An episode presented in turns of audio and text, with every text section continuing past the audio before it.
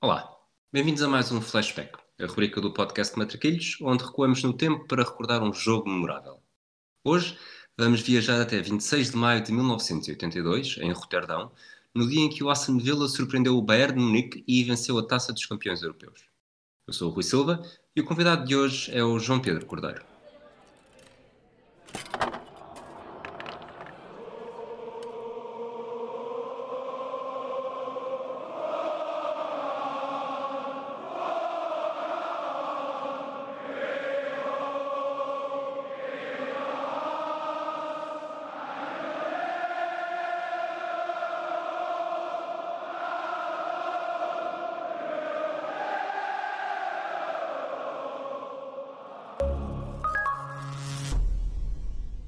João Pedro Cordeiro é jornalista e comenta jogos na Eleven Sports. É um apaixonado pelo futebol inglês e domina, como ninguém, o Championship. No entanto, para esta rubrica, decidiu trazer-nos um jogo de uma equipa que na altura jogava na primeira divisão. Olá, João. Olá, Rui. Antes de mais, agradeço o convite para estar aqui também no flashback do Matraquilhos. Acho que era o único que eu ainda não tinha estado no Matraquilhos. Estava, muito, estava mesmo à espera deste, desta oportunidade para poder falar um bocadinho do Vila. quando, quando pediu um jogo, tu disseste-me que a escolha era fácil e acrescentaste que é uma das maiores surpresas da história uhum. e ainda assim raramente falado. Foi assim tão Exatamente. fácil para ti mesmo escolher logo um jogo?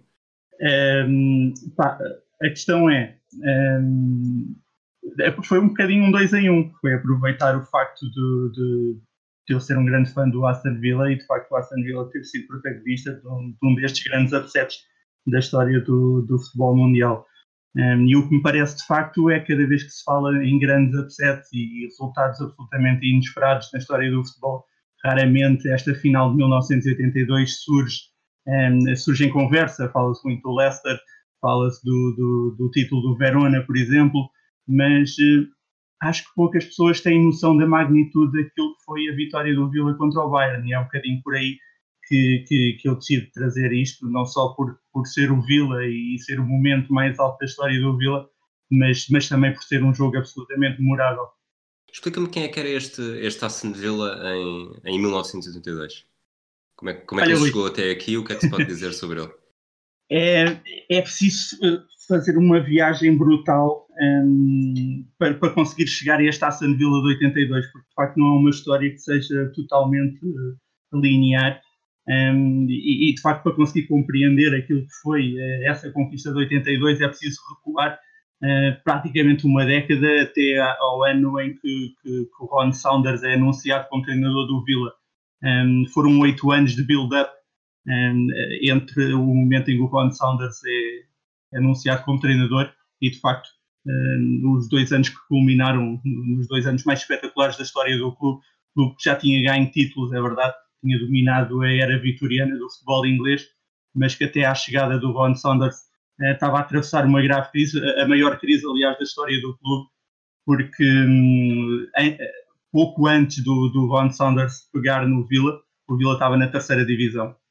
Um, e, e, pronto, e depois o Ron Saunders pega então no Villa na temporada 74-75 uh, e, e, logo nessa temporada não só consegue o segundo lugar na, na, na Second Division na altura, a promoção à First Division, que agora é, é Premier League, só atrás do, do, Manchester United.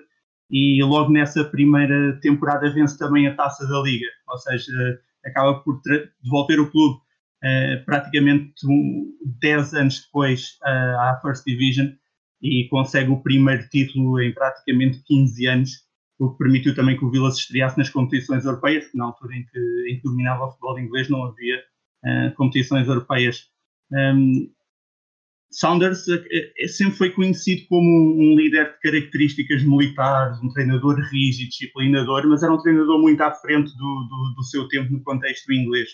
Um, e, e, é curioso que depois, quando ele bate um, o Dinamo de Kiev nos quartos de final para, para chegar uh, mais, depois mais à frente à final da, da, da, Taça dos Campeões Europeus, acaba por bater um dos seus, uma das suas influências, o Lobanovski, ele vai buscar muita influência a Michel Zielovanovski, porque o Vila uh, era uma equipa absolutamente indesejável do ponto de vista atlético, era muito, uh, muito dinâmica também do ponto de vista tático, uh, incutia uma pressão alta e asfixiante, que não era propriamente comum no jogo inglês da, da altura, não era um Vila que, que, que, surgisse em campo num, numa estrutura rígida de 4-4-2 como era habitual no, no, no futebol inglês da, da, da época um, e que, e que a, a partida no papel parecia que tinha jogadores mas a verdade é que o Vila era uma equipa altamente assimétrica. Mas quanto a isso, já depois acabamos por já, falar um bocadinho mais à frente.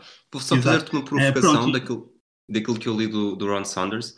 Uhum. Ele também gostava de, de, mexer bastante com as posições dos jogadores. Tanto que o, o lateral Exatamente. direito, nesta final, que falaremos mais à frente, uhum. até começou por ser um, um jogador mais ofensivo. É, Era um jogador ofensivo. Havia toques de, de JJ aqui?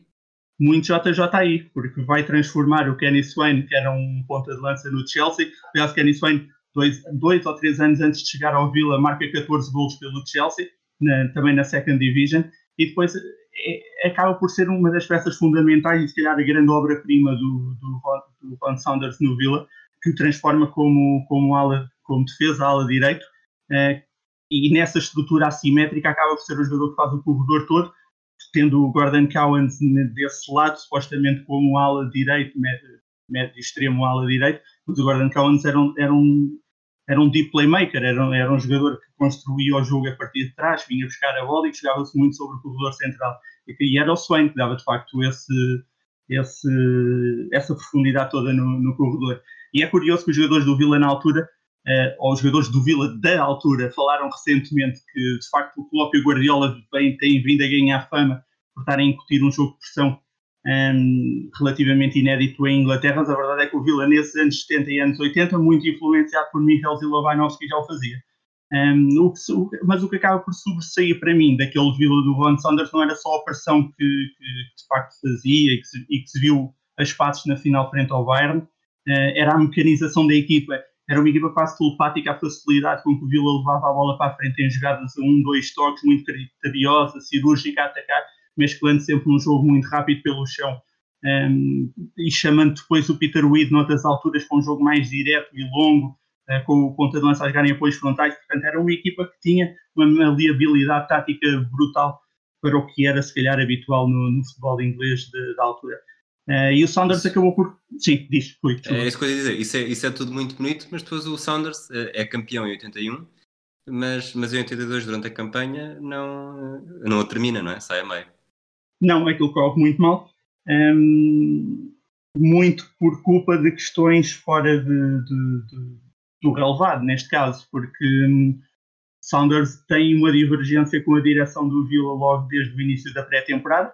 Queria porque sabia que precisa, porque pela chegou ao título pela participação nas competições europeias, sabia que ia precisar de mais uh, jogadores, uh, mas o Vila estava a eles fazem época 80-81, portanto o Aston Villa é campeão em 80-81, eu saltei isto, mas agora só para, só para contextualizar, com 60 pontos em 42 jogos, à frente do Ipswich Town do Bobby Robson, no ano em que o Ipswich ganha a Taça das Taças, e, e só utiliza 14 jogadores na, no campeonato. Nem mais e desses 14 jogadores, 7 um, fazem, são completamente totalistas. Aliás, 10 desses jogadores uh, fizeram 36 jogos numa, numa altura em que a, só a Liga tinha 42 jogos. Estamos a falar de uma altura que não tinha condições de treino e infraestruturas que existem hoje.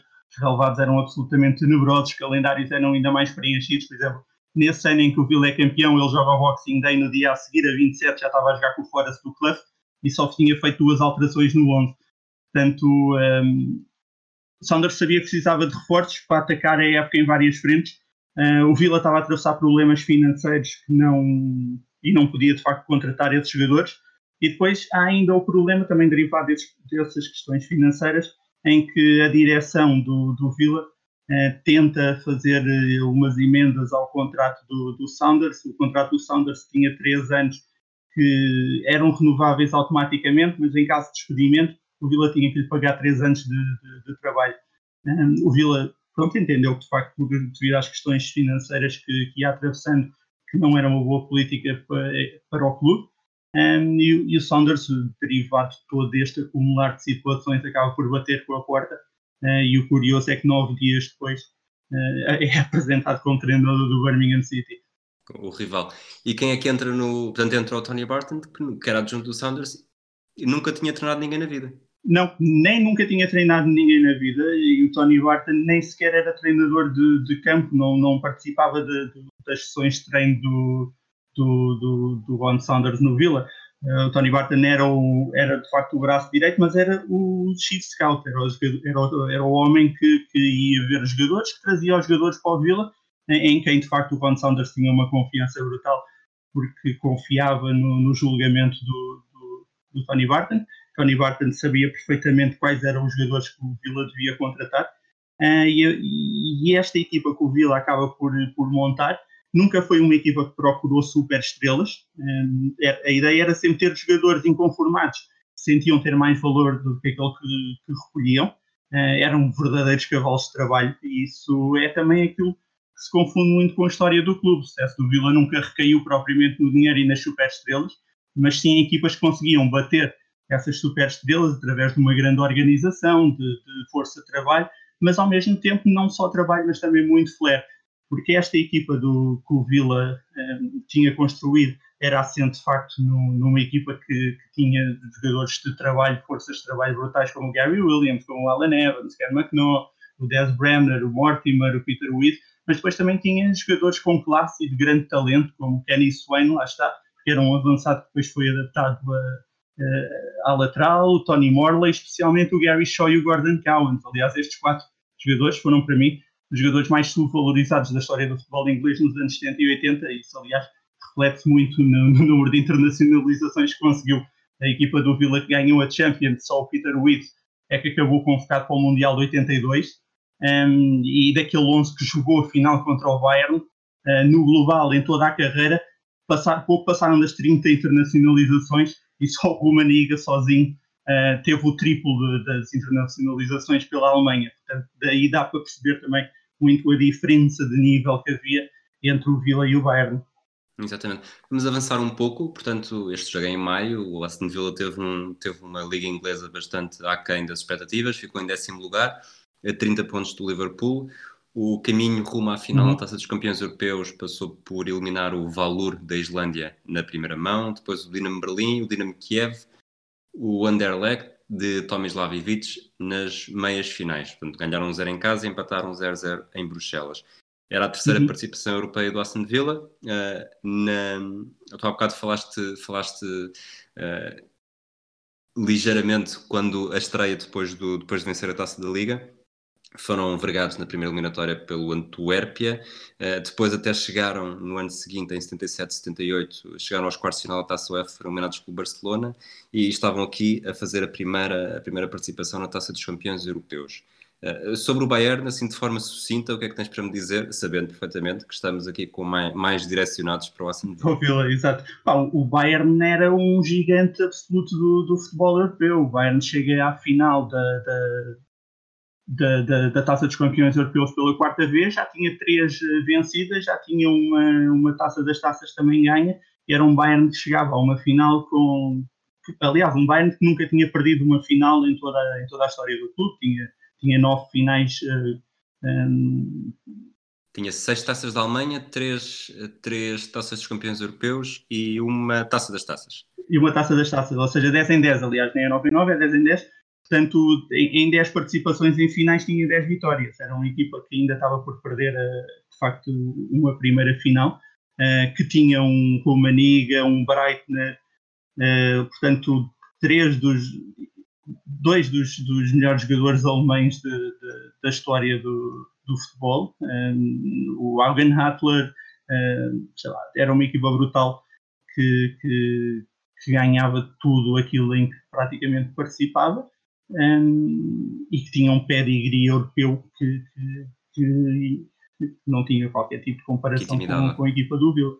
Sim, tanto o Bernic era, era treinado pelo húngaro Paul Cernay, que depois acabaria Paul por passar, sim, exato. acabaria por passar pelo Benfica e um Rumaniga, aliás, que tinha duas bolas de ouro. Portanto, era, era o bolador em título, exatamente, eh, tinha vencido em 81 e 80, em 80 sobretudo depois de ter estado no Europeu de Itália, eh, em que a República Federal da Alemanha foi campeã europeia, Eh, era a primeira final da Taça das Comissões Europeias do Bayern depois do triplo título entre 74 e 76. Havia uhum. vários jogadores repetentes, tanto nós entretanto vamos falar deles, mas o Horstmann, o Dornberger, o Onas e o Rumaniga foram novamente titulares. Portanto, havia quatro jogadores da final de 76 em 1982 e tanto o Dornberger como o Onas tinham jogado mesmo as três finais da década de 70. Antes de passarmos para os 11, dizer que no rumo à final, da, à final de Roterdão. O Bayern eliminou o Oster da Suécia, 1-0 fora, 5-0 em casa. O Benfica, 0-0 na luz, 4-1 em Munique. O Universidade de Craiova da Roménia e o CSKA de Sófia. Depois de perder 4-3 na Bulgária, ganharam 4-0 em casa. O árbitro deste encontro era o francês Georges Conrad e se calhar pedia-te já para me explicares como é que o Aston Villa apareceu em campo.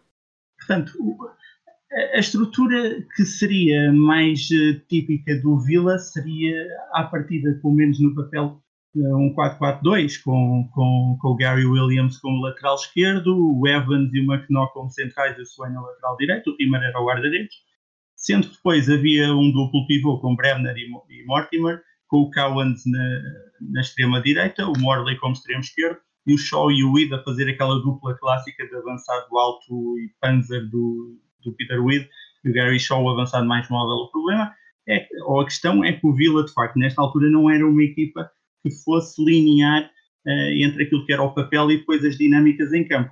E então o que, o que acontecia era que, de facto, o Bremner era um 6 declarado e, e, tinha praticamente apenas uh, missões defensivas e de contenção. Mortimer era um, era um 8, era o jogador que fazia o, o, o campo todo. Eh, que tinha uma excelente chegada à área e o Cowan, de facto, uh, era o, o, o, mágico da equipa. ele foi, tinha uma visão de jogo e uma qualidade de passe que não tinham uh, igual no, na, na, época e daí também tenha sido acabado por ser votado o melhor jogador da história do Vila e, e também e, mas acaba por só ter 10 internacionalizações pela, por Inglaterra, daí eu considero Gordon Cowan um dos jogadores mais subvalorizados da história do futebol inglês. Uh, depois o Tony Morley fazia, de facto, é, era um, era um ala puro, e a profundidade do, do lado direito era toda dada pelo, pelo Kenny Swain. Portanto, há aqui uma assimetria que não era muito habitual. Uh, o Gary Shaw era o avançado, de facto, fazia ali o, a, a zona, praticamente fazia os, os, três corredores, o, o esquerdo aparecia em todo o lado, e o Peter Witt, de facto, era o, o avançado centro, o homem que, que, servia de apoio aos avançados. Em teoria, esta equipa seria um, um 4-4-2, mas havia uma grande assimetria que acabava por não tornar isto assim tão linear. Okay. No lado do Bayern, eh, jogou com o Manfred Müller na baliza, a defesa com o Wolfgang Kremler à direita, o Udo Horstmann à esquerda, os centrais Hans Weiner e o Klaus Augenthaler, no meio campo, eh, dois jogadores mais no meio, Wolfgang Kraus e o Paul Breitner. O Reinhold, Matti à direita, o Bern Durnberger à esquerda, portanto também jogavam em 4-4-2, talvez até um 4-4-2 mais inglês do que o próprio Aston Villa. É, nem mais, exatamente. O Bayern tinha uma estrutura muito mais rígida do que aquela que o Villa depois acabou por apresentar em campo. E, e só para terminar, o Dieter Ones e o Karl-Heinz Rumaniga eh, como os dois elementos mais adiantados. Entrando no apito inicial, a primeira coisa que nos chamou a atenção, uh, talvez por esta estarmos em 1982, havia muitos lugares vazios na bancada de frente. Sim. Na bancada de frente. Eu, na altura, não neste, não neste início de jogo, mas acho que foi na segunda parte, os comentadores britânicos dizem qualquer coisa como: Pois este jogo está a ser transmitido na televisão holandesa, portanto houve pessoas a preferir ficar em casa. Eh, eu diria que hoje em dia, independentemente do sítio onde fosse a final, nunca na vida o estádio É, o estádio não encheria e eu, eu diria que também te, estava muito marcado por aquilo que foi o, foram os problemas que aconteceram um, em, em, Bruxelas com, com os adeptos ingleses, aliás que era recorrente dos adeptos ingleses e muita gente acabou por não por fugir um bocadinho ao, ao estádio e às imediações do estádio naquela altura. Curioso, Bruxelas pré-Eisel. É? o pré-Eisel de 85, os caras já, já estava aqui um, um pronúncio na meia final. Exatamente, é, é, é, é, um bocadinho isso. É, já se via que ia acontecer uma, uma verdadeira tragédia e não aconteceu uh, em Bruxelas porque não calhou, porque foram dezenas de feridos e dezenas de detidos. houve confrontos na noite anterior à meia-final, houve confrontos no, no, no, durante o jogo porque não houve segregação do, dos adeptos, estava tudo misturado nas bancadas um, e acabou por resultar numa grande confusão. Aliás, muito por culpa disso, o Anderlecht tentou uh, impugnar a eliminatória, fazer o Vila ser expulso uh, devido a, aos problemas e aos distúrbios dos, dos, próprios adeptos, coisa que a UEFA depois acabou por não, por não, não vaticinar isso e, e acaba por multar apenas, apenas entre aspas, uh, o Vila em 14.500 libras e, e, um jogo à porta fechada, mas de facto manter uh, a passagem à final. E parece-me um bocadinho que tenha passado por aí, que, que os, os, adeptos acabam por fugir de, desta final uh, de, de Roterdão, muito por culpa de, de, uma possível, de possíveis desacatos do, dos adeptos. Por acaso acabaram por não acontecer, pelo menos eu não, não, não li nada sobre isso. Um, mas também porque o Vila conteve a venda dos bilhetes e apenas autorizou a venda dos bilhetes a partir de, de, de canais próprios do clube. Não permitiu que, que agentes uh, turísticos vendessem uh, bilhetes de, comprados por, de, uh, ao clube e acabaram por não. Houve também interferência governamental inglesa para isso e acabou por não haver aquela viagem de, de adeptos sem bilhete que é muitas vezes que era muitas vezes a causa dos distúrbios um, fora do, dos estádios. Falando do jogo jogado já, não sei se concordas comigo, mas uh, o grande destaque do primeiro quarto de hora foi uma substituição. Sim, um, essa, é também uma das grandes histórias deste jogo e que acaba por, por fazer deste jogo uh, uma história especial, porque Jimmy Rimmer, que era o único jogador com, com uma internacionalização antes, de, uh, antes desta final de, da equipa do Vila. Era o único jogador acima dos 30 anos. Uh, era a única pessoa experiente que tinha pedigree europeu, que já tinha jogado no Arsenal e no Manchester United. Um, Lesiona-se aos 9 minutos. O Rimmer é, é considerado o melhor guarda-redes da história do, do Vila. Uh, portanto, era um elemento absolutamente fundamental e tinha sido absolutamente fundamental no, no na, na, na, qualificação até esta final, com exibições absolutamente sonho, que evitaram, principalmente contra o Dinamo de Berlim, uh, que evitaram que, que, o Vila fosse eliminado logo no, nos, no, nas primeiras eliminatórias. Um, e é substituído por Nigel Spink, que já tinha 23 anos, mas nunca tinha jogado pela equipa do Vila num, num, num jogo deste. E quando digo desta dimensão, digo até de jogos de primeira divisão, porque o Nigel Spink tinha, tinha um jogo feito na, na, taça de Inglaterra ou na taça da Liga e nem sequer tinha sido na temporada anterior, já tinha sido há duas épocas. Portanto, o Nigel Spink entra aos 9 minutos de jogo um, sem ter feito um único jogo pela equipa principal do Villa em, em mais de uma, de uma temporada. Portanto, ninguém sabia quem é era Nigel Spink e depois a partir daqui o Nigel Spink torna-se também um, provavelmente o segundo melhor guarda-redes da história do Villa. Só, mas não seja por estar associado a este momento, não é? Uh, e depois acaba por ser absolutamente determinante no jogo. Exatamente, já lá vamos. Eu, eu, sonhei, ou há pelo menos dois momentos neste jogo em que os adeptos de Aston Villa cantam We'll Never Walk Alone. É verdade, sim senhor. Quando, a primeira vez que eu vi, fiquei. Isto é. Ah, calma, o que é que, está, o que é que eles estão. Não, é mesmo e de facto depois ao longo do jogo cantam pelo menos mais duas vezes, portanto eu acho que eles até cantaram três vezes o Never Walk Alone, provavelmente na altura qualquer clube inglês, ou então eram adeptos do, do Liverpool que tinham comprado bilhetes à espera que, que, de estar na final, porque o, Liverpool acaba por ser surpreendido com o CSKA Sofia na, na, nos quartos de final, se não me engano, porque depois, sim, exato, nos quartos de final, porque depois o, o Bayern elimina o CSKA Sofia, como tu disseste, nas meias finais, não foi? Exatamente. Sim, e, e, se calhar estavam à espera de, de, que o Liverpool estivesse ali e eram, e eram adeptos do Liverpool. Mas provavelmente, se calhar também na altura, eh, era normal que os adeptos ingleses cantassem mais o Never Walk Alone, até porque ficou celebrizado pelo Liverpool, mas não são só os adeptos do Liverpool que cantam o You'll Never Walk Alone. Assim mais conhecidos do Celtic, também todos os jogos acabam por, eh, por cantar. Mas hoje em dia, o Aston Villa, sou eu que sou muito distraído ou não é habitual? Não, não, eu nunca tinha ouvido os adeptos do Aston Villa cantar o Will Never. daí okay. também ser uma grande surpresa, de facto. Ok. Portanto, o Bayern entrou como, como grande favorito, tinha muito mais pergaminhos, apesar de, uh, nas edições anteriores, e aqui edições anteriores estamos a falar de, de muitos anos, portanto, desde 76, 77 ganhou o Liverpool, 77, 78 ganhou novamente o Liverpool, 79 e 80 o tal bicampeonato do Nottingham Forest, 81 uhum. novamente o Liverpool, portanto tínhamos cinco títulos consecutivos. Eram cinco títulos consecutivos para os ingleses, mas apesar de tudo o Bayern tinha sido a última equipa não inglesa a ganhar a Taça dos Campeões Europeus e depois era o 11 que com Augenthaler, Breitner e Rummenigge que pronto, causava impacto em toda a gente.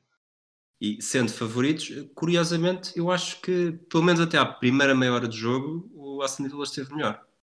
Nem mais, contra todas as expectativas, o Villa entra bem no jogo, não acusou a pressão, não pareceu minimamente, e o, e o próprio uh, Brian Clough estava a fazer os comentários ao jogo na, na, na, pela ITV, que transmite o, o encontro globalmente, um, falava disso, que, que, era um Vila que estava completamente solto em campo, que não acusou minimamente a pressão, e os primeiros 30 minutos, mesmo após a lesão do Jimmy que podia ser ali um turning point no jogo e tornar mais complicada ainda a vida do, do Vila, a verdade é que nos primeiros 30 minutos um, as melhores oportunidades até são do Vila, porque o Alan Evans e o, e o, Tony, e o Peter Witt têm dois lances de, de cabeça em que ficam relativamente perto do gol, não são aquelas oportunidades de gol claras como o Bayern depois acabou por construir a partir da meia hora, mas uh, foram duas aproximações perigosas. O próprio Tony Morley, o Tony Morley tem um, uma,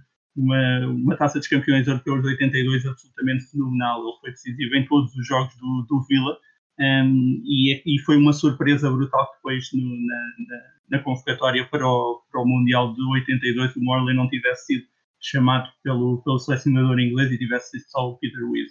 Um, mas a, a, verdade é que a primeira meia hora é do Villa, uh, mas também foi só a primeira meia hora, porque depois a partir daí o Bayern começa a crescer e, e de facto valeu o Nigel Spink. Há uma altura, uh, eu não sei se tu há bocado falaste que era o, o Brian Clough a fazer os comentários, mas é, é a Sim. transmissão que hoje em dia está disponível se, na maior Sim. parte dos sites. Uhum. Então ótimo porque eu Sim, tinha aqui é, anotado, é mas não, não tinha percebido. isso Dailymotion ou YouTube, o jogo está tá, tá, tá online eh, e de facto quem faz os comentários ao jogo, além do comentador, é, do, do relatador, é, é o Brian Clough.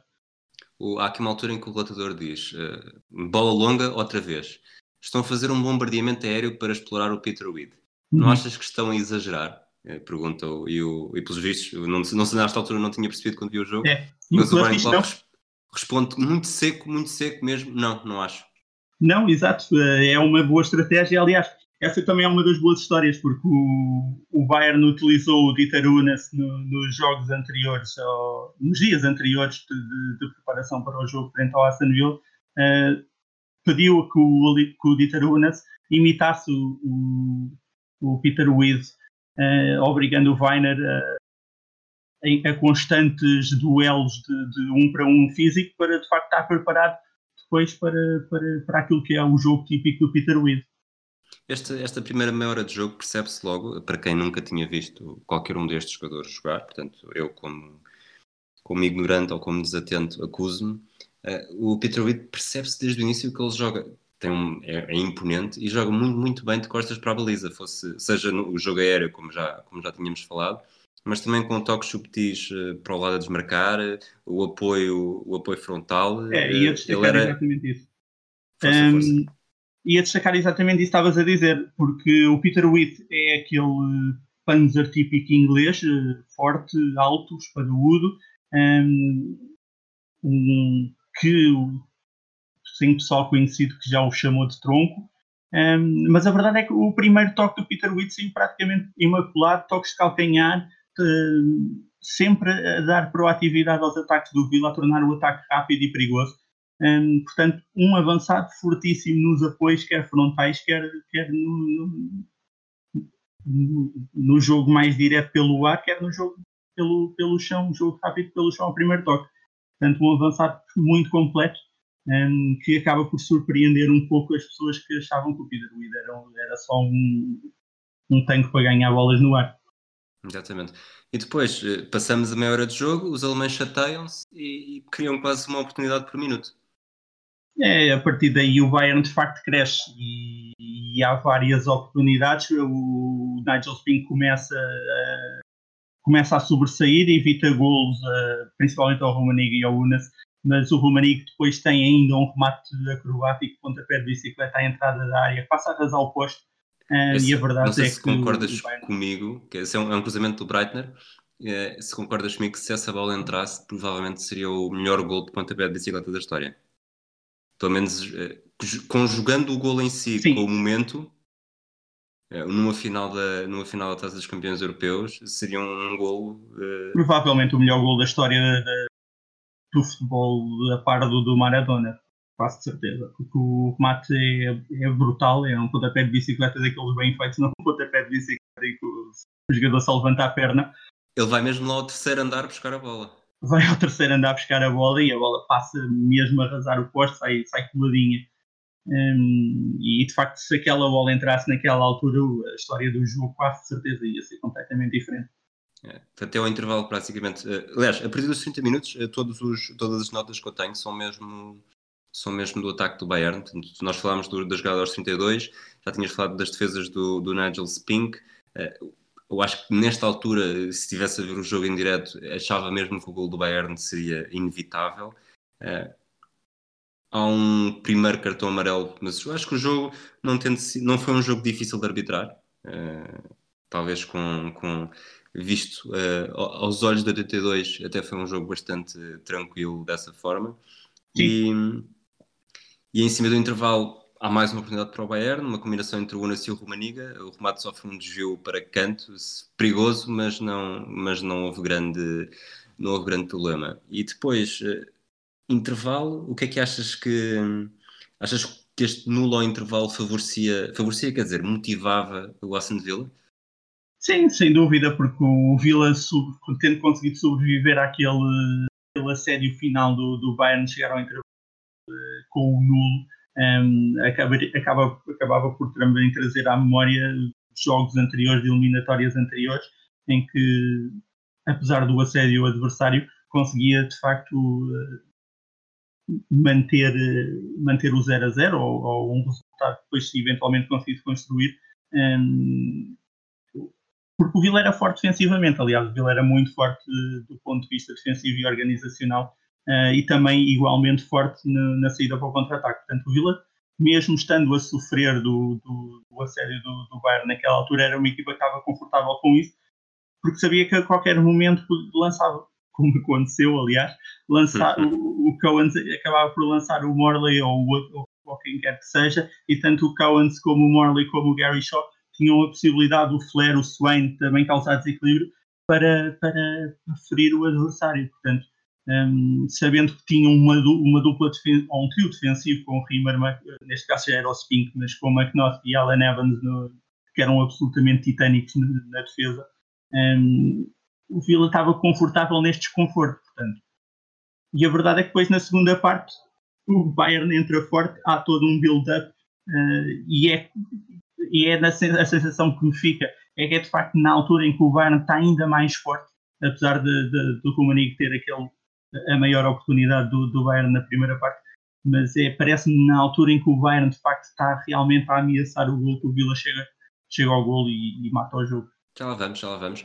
Um, o Bayern, na segunda parte, faz uma substituição até bastante cedo. Aos 52 minutos sai o Reinhold Matti e entra o Gunther Gutler.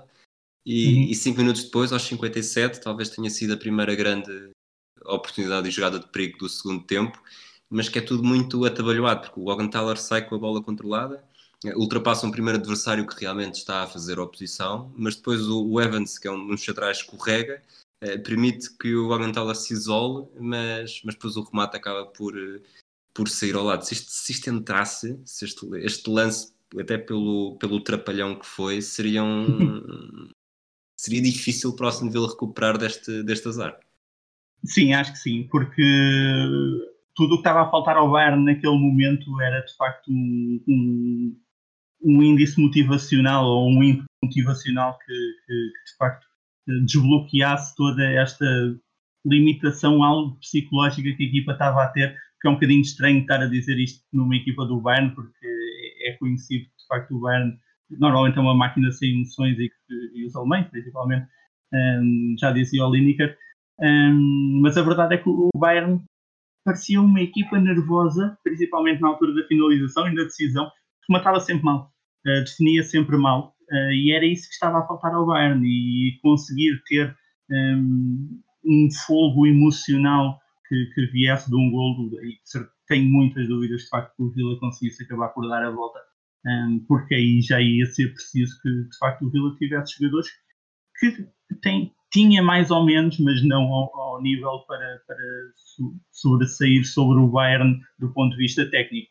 Nós estamos, entramos na casa dos 60 minutos e há três oportunidades para mim flagrantes do flagrantes talvez não, mas o andar acima de flagrante para o, para o Bayern.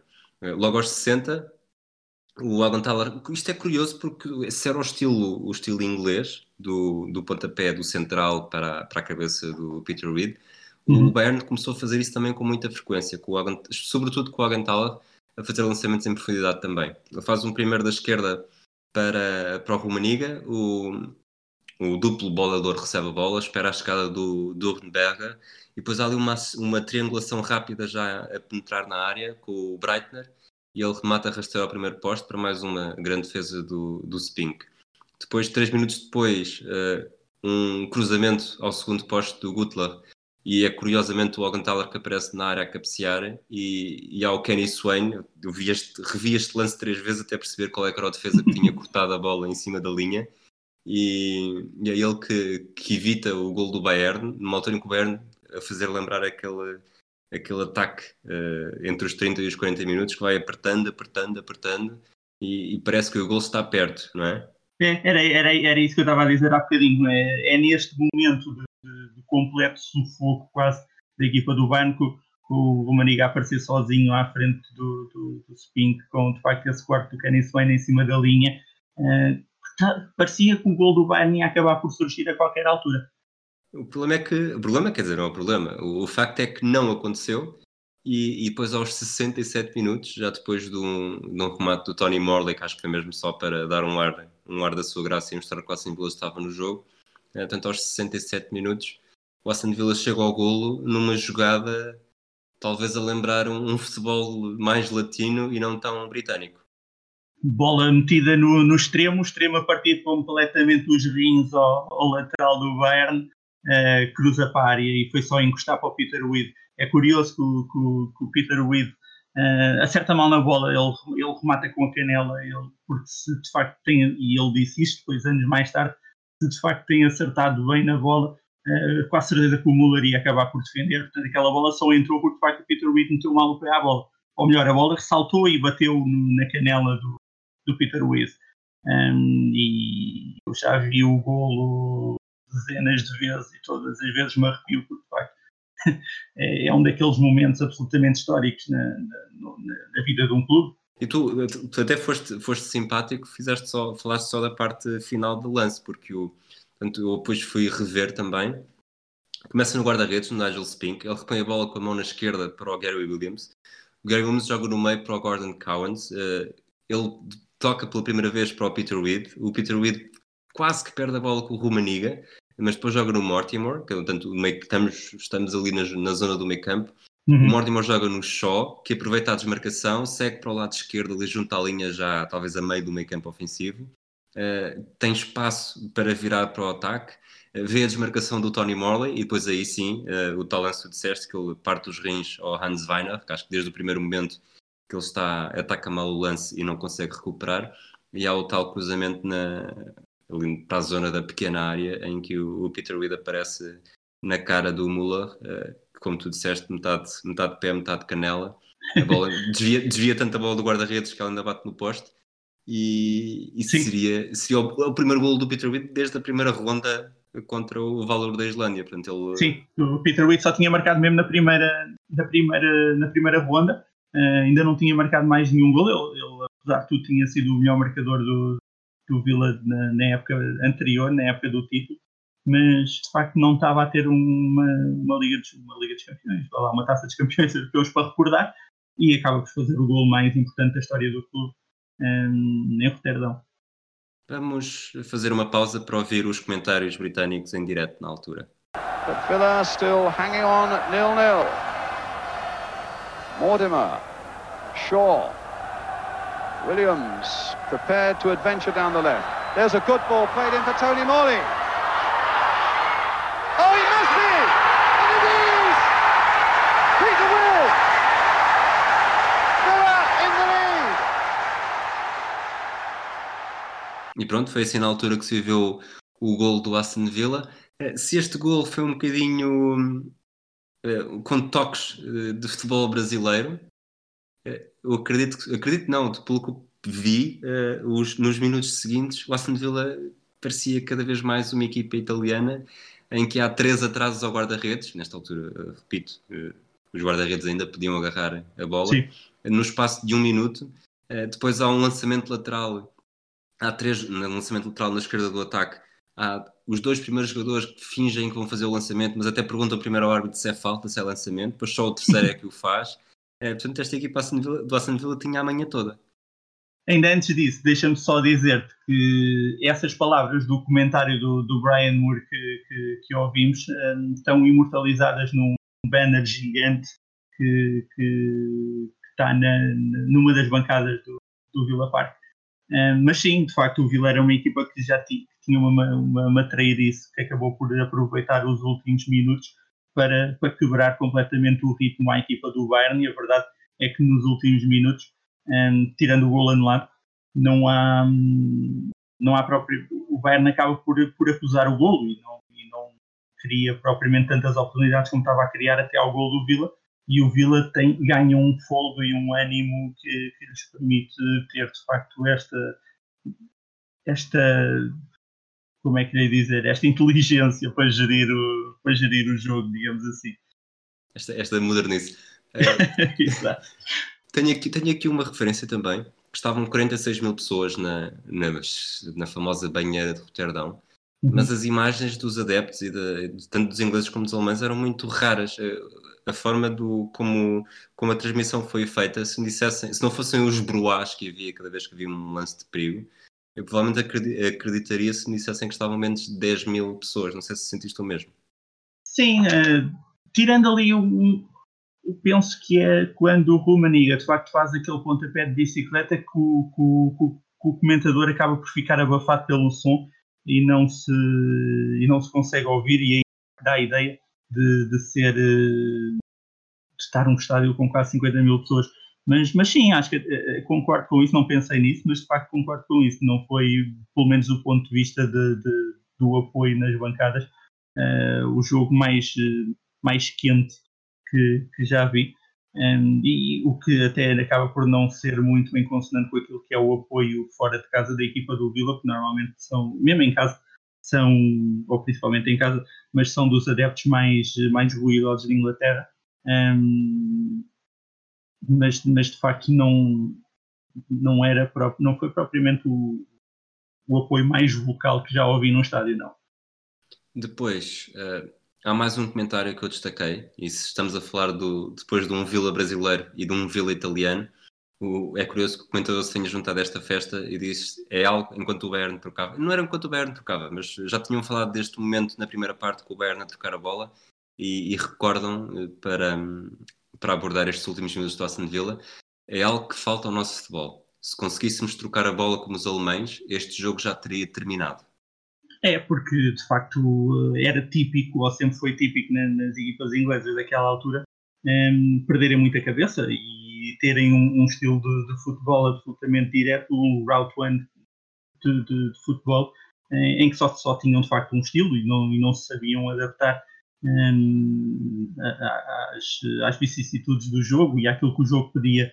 Um, e de facto os ingleses sempre foram muito diretos né, nestas, nestas alturas e Clough foi um, foi um treinador revolucionário também por isso, porque poucos treinadores, uh, ou quase nenhum treinador na, da sua época, uh, apostava num jogo mais de passe, tanto que as equipas do Forest não eram propriamente, tinham John Robertson, ok, mas não eram propriamente equipas que exploravam muito o futebol direto pelos flancos e o pontapé para a frente no, no avançado.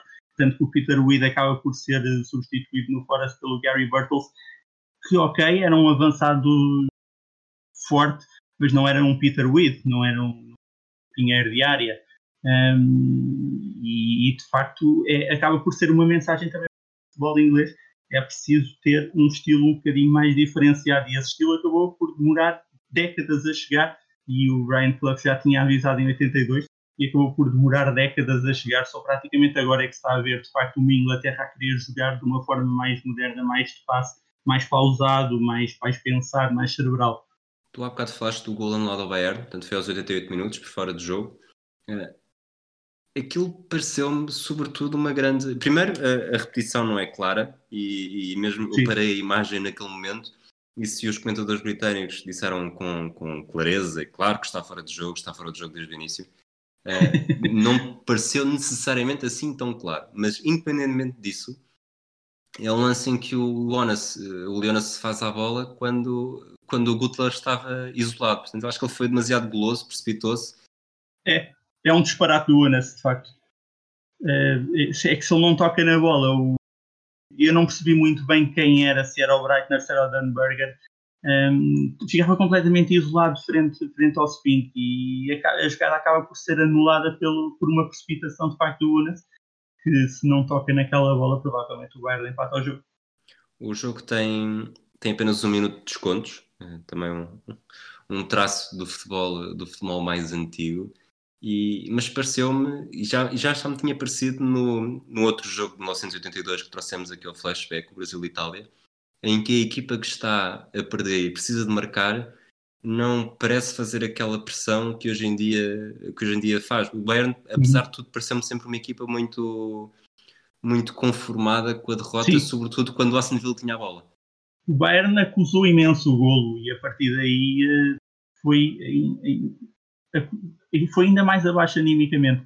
Um, viu que de facto tudo aquilo que tinha feito para, para chegar ao golo e fez praticamente tudo para chegar ao golo não foi o suficiente Uh, e a partir do momento em que sofre o golo, já nem nos minutos finais acaba já de facto não ter sequer essa força para, para, para ir com tudo lá para cima.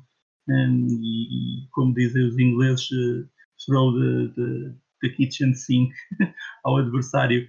Um, e, de facto o Vila acaba por ter uma ponta final mais. Uh, tirando de facto esse lance do, do, do, do fora de jogo, acaba por ter uma ponta final de jogo mais tranquila do que aquilo que seria de esperar precisamente. Não sei se tens mais alguma coisa do jogo, do jogo para dizer antes de avançarmos para as estrelas.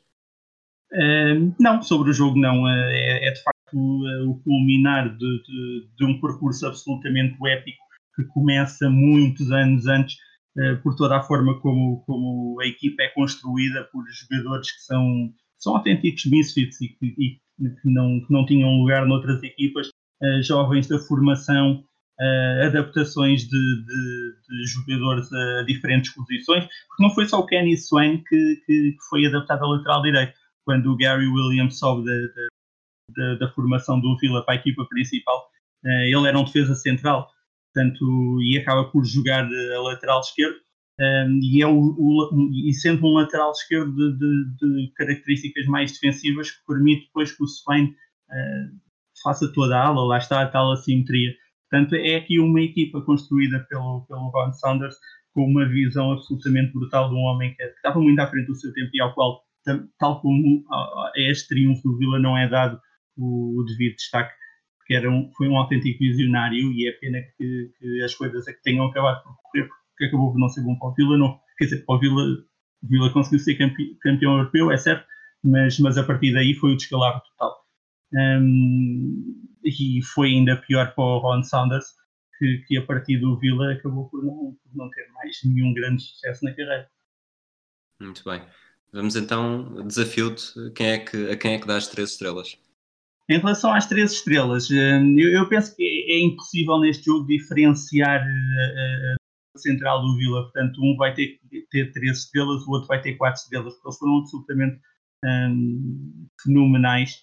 Um, e apesar de tudo, uh, portanto, aí quem quiser que escolha entre as 13 estrelas para o Ken McNaughton e as 4 para o Allen Evans.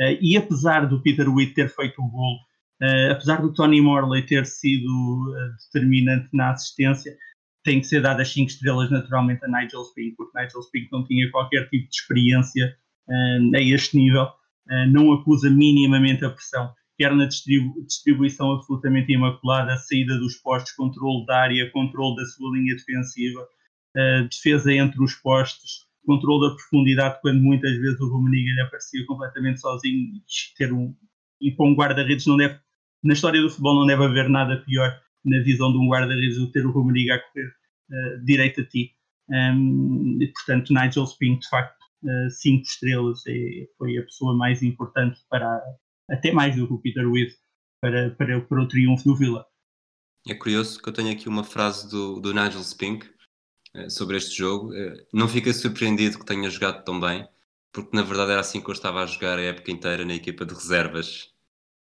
É, só que jogar, só que jogar a Liga de Reservas não é propriamente jogar é, a, é a mesma coisa. A, é final da Taça dos Campeões. um, passamos para o último segmento. Eh, assim, pergunta mais direta: qual é que achas que foi o legado que este jogo deixou na história do futebol? Olha, infelizmente, é, é um, vou bater um bocadinho na mesma tecla. Devia ter deixado um legado de facto que, que uma equipa bem construída, com, com jogadores preparados para, para o sistema tático de um treinador, um, que não precisam de ser super estrelas, mas que compensam com, com uma enorme capacidade de trabalho e flair nas posições certas destreza mental, inteligência tática, vão acabar por super, vão ser conseguir muitas vezes vão conseguir superar uma, uma equipa repleta de superestrelas e o bicho papão do, do futebol. Este devia ter sido o legado de facto que o, que o que a vitória do Villa deixou uh, perante o Bayern. E tem alguma pena que de facto na, tenha sido um bocadinho esquecido na história do futebol. Uh, talvez por não ser um clube propriamente popular. Um, mas de facto penso que esse é o grande legado que este jogo acaba por deixar. E diz-me uma coisa, consegues, consegues dizer-me de cabeça, uh, isto sei que isto é uma armadilha, não estavas preparado para isto, mas eh, que títulos é que o Aston Villa ganhou na sua história desde, desde esta final? Desde, este, desde 82 ganhou duas taças da Liga. Portanto, ganhou, ganhou a Supertaça Europeia em 82. Ah, pronto, ok, sim, ganhou a Supertaça Europeia, depois uh, é eliminado quartos de final, perde a Intercontinental com o Pinharol um, e depois só volta a ganhar títulos nos anos. Um, ganha duas taças da Liga no início dos anos 90. Bem, Exatamente, dizer, 94 isto, e 96, sim. Uh, e pronto, lá está. Esse foi, foi de facto o período que, que, que, que um bocadinho mais avalia a partir de 95, em que eu de facto fico, fico super fã do Vila. Uh, bom, e depois, propriamente, contabilizar-se as Intertotos que, que ganhou depois já nos anos 2000, mas a Intertoto, enfim, não é propriamente uma competição. Eu, eu, eu fui simpático e, e pus uma Supertaça Europeia, a tal 82, claro está, as duas taças da Liga Inglesa em 94 e 96, a Intertoto de 2001 e até pus aqui o Playoff do Championship em 2019. Ah, ok. Uh, e tá depois faço também referência a duas descidas de divisão. E isto porque é que eu te perguntei, porque é que eu te pergunto, porque é que eu te fiz esta pergunta? Porque uhum. desde o dia da final o Bayern venceu 22 campeonatos, 13 taças da Alemanha, 7 supertaças da Alemanha, 6 taças da Liga da Alemanha, duas taças dos campeões europeus, uma taça UEFA, uma supertaça europeia, uma taça intercontinental e um mundial de clubes. Acho que só por aí dá para perceber a dimensão do feito conseguido pelo Villa, né? É, foi exatamente como disseste, é uma, é uma diferença brutal do, do Aston Villa. Já na altura a diferença era grande entre as duas equipas e, e agora, desde então, pareceu tornar-se ainda, ainda maior. Uh, curiosamente, aqui no flashback, é a, nossa, é a segunda uh, final europeia perdida pelo Bayern. Qualquer dia trazemos aí também o, o Porto Bayern de 87. Não temos nada contra o Bayern, garanto, mas, mas foi uma, uma coincidência curiosa. Uh, João, muito obrigado por teres aceitado o convite para vires trazer aqui bastante conhecimento sobre o Aston Villa e uma final que eu confesso também não tinha praticamente referência nenhuma. Obrigado, Rui. Obrigado, eu. Eu é que agradeço o, o teu convite. voltamos, voltamos no próximo episódio. Um abraço a todos e até à próxima.